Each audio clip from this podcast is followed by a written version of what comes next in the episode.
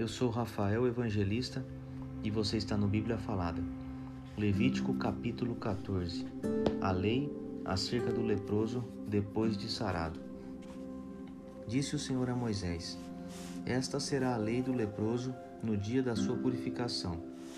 Será levada ao sacerdote, este sairá fora do arraial e o examinará. Se a praga da lepra do leproso está curada, então o sacerdote ordenará que se tomem para aquele lugar que, se houver de purificar, duas aves vivas e limpas, e pau de cedro, e estofo carmesim, e isopo, mandará também o sacerdote que se imole uma ave num vaso de barro sobre águas correntes. Tomará a ave viva, e o pau de cedro, e o estofo carmesim, e o isopo, e os molhará no sangue da ave que foi imolada sobre as águas correntes. E, sobre aquele que há de purificar-se da lepra, aspergirá sete vezes. Então o declarará limpo e soltará a ave viva para o campo aberto. Aquele que tem de se purificar, lavará as vestes, rapará todo o seu pelo, banhar-se-á com água e será limpo. Depois entrará no arraial, porém ficará fora da sua tenda por sete dias. Ao sétimo dia, rapará todo o seu cabelo, a cabeça, a barba e as sobrancelhas, rapará todo o pelo. Lavará as suas vestes, banhará o corpo com água e será limpo. No oitavo dia, tomará dois cordeiros sem defeito, uma cordeira sem defeito de um ano e três dízimas de uma efa de flor de farinha, para oferta de manjares, amassada com azeite e separadamente um sextário de azeite. E o sacerdote que faz a purificação apresentará o homem que houver de purificar-se e essas coisas diante do Senhor. À porta da tenda da congregação, tomará um dos cordeiros e o oferecerá por oferta pela culpa e o sextário de azeite, e os moverá por oferta movida perante o Senhor. Então imolará o cordeiro no lugar em que se imola a oferta pelo pecado e o holocausto, no lugar santo. Porque, quer a oferta pela culpa como a oferta pelo pecado, são para o sacerdote. São coisas santíssimas. O sacerdote tomará do sangue da oferta pela culpa e o porá sobre a ponta da orelha direita daquele que tem de purificar-se, e sobre o polegar da sua mão direita e sobre o polegar do seu pé direito. Também tomará do sextário de azeite e o derramará na palma da própria mão esquerda. Molhará o dedo direito no azeite que está na mão esquerda, e daquele azeite aspergirá com o dedo sete vezes perante o Senhor. Do restante do azeite que está na mão, o sacerdote porá sobre a ponta da orelha direita daquele que tem de se purificar-se, e sobre o polegar da sua mão direita, e sobre o polegar do seu pé direito, em cima do sangue da oferta pela culpa. O restante do azeite que está na mão do sacerdote, pô-lo-á sobre a cabeça daquele que tem de purificar-se. Assim, o sacerdote fará expiação por ele perante o Senhor. Então, o sacerdote fará a oferta pelo pecado e fará expiação por aquele que tem de purificar-se da sua imundícia. Depois, imolará o holocausto e o oferecerá com a oferta de manjares sobre o altar. Assim, o sacerdote fará expiação pelo homem e este será limpo. Se for pobre e as suas posses não lhe permitirem trazer tanto, tomará um cordeiro para oferta pela culpa, como oferta movida, para fazer expiação por ele, e a dízima de uma efa de flor de farinha amassada com azeite para oferta de manjares, e um sextário de azeite, duas rolas ou dois pombinhos, segundo as suas posses, dos quais um será para oferta pelo pecado e o outro para o holocausto. Ao oitavo dia da sua purificação, os trará ao sacerdote, à porta da tenda da congregação perante o Senhor.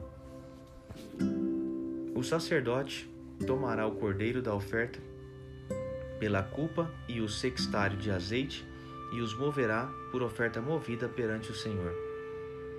Então o sacerdote imolará o cordeiro da oferta pela culpa e tomará do sangue da oferta pela culpa e o porá sobre a ponta da orelha direita daquele que tem de purificar-se, e sobre o polegar da sua mão direita e sobre o polegar do seu pé direito. Derramará do azeite na palma da própria mão esquerda e, com o dedo direito, aspergirá do azeite que está na sua mão esquerda sete vezes perante o Senhor. Porá do azeite que está na sua mão na ponta da orelha direita daquele que tem de purificar-se, e no polegar da sua mão direita e no polegar do seu pé direito, por cima do sangue da oferta pela culpa.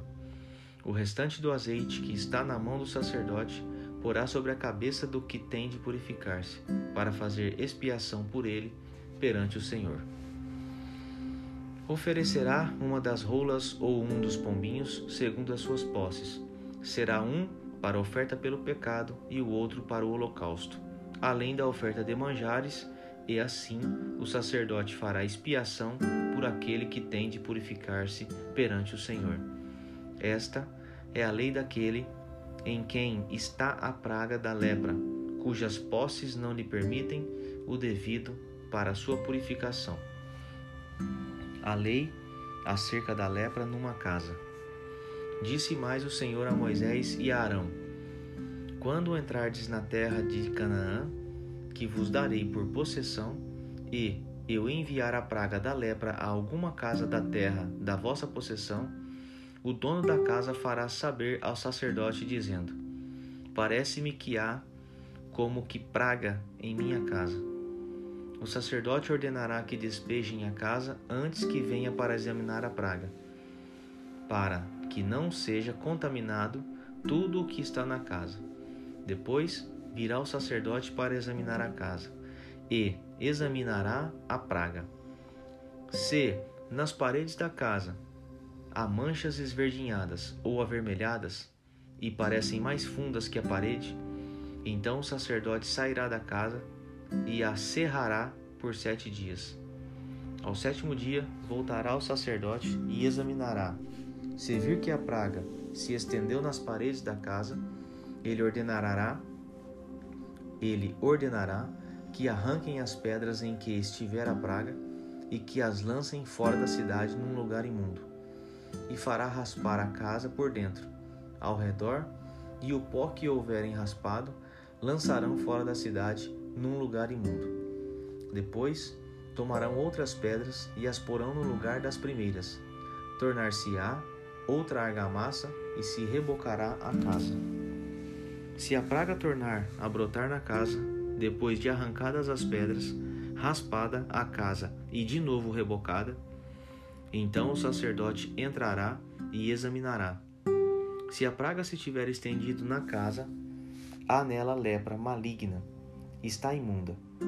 Derribar-se-á, portanto, a casa, as pedras e a sua madeira como também todo o reboco da casa, e se levará tudo para fora da cidade a um lugar imundo. Aquele que entrar na casa enquanto está fechada será imundo até a tarde. Também o que se deitar na casa lavará as suas vestes, e quem nela comer lavará as suas vestes. Porém, tornando o sacerdote a entrar e, examinando se a praga na casa não se tiver estendido depois que a casa foi rebocada, o sacerdote a declarará limpa, porque a praga está curada. Para purificar a casa, tomará duas aves e pau de cedro e estofo carmesim e isopo, e molará uma ave num vaso de barro sobre águas correntes. Tomará o pau de cedro e o isopo e o estofo carmesim e a ave viva, e os molhará no sangue da ave imolada e nas águas correntes e aspergirá a casa sete vezes. Assim, purificará aquela casa com o sangue da ave, e com as águas correntes, e com a ave viva, e com o pau de cedro, e com o isopo, e com o estofo carmesim. Então soltará a ave viva para fora da cidade, para o campo aberto, Assim fará expiação pela casa e será limpa. Esta é a lei de toda sorte de praga de lepra e de tinha, e da lepra das vestes, e das casas, e da inchação, e da pústula, e das manchas lustrosas, para ensinar qualquer coisa, é limpa ou imunda. Esta é a lei da lepra.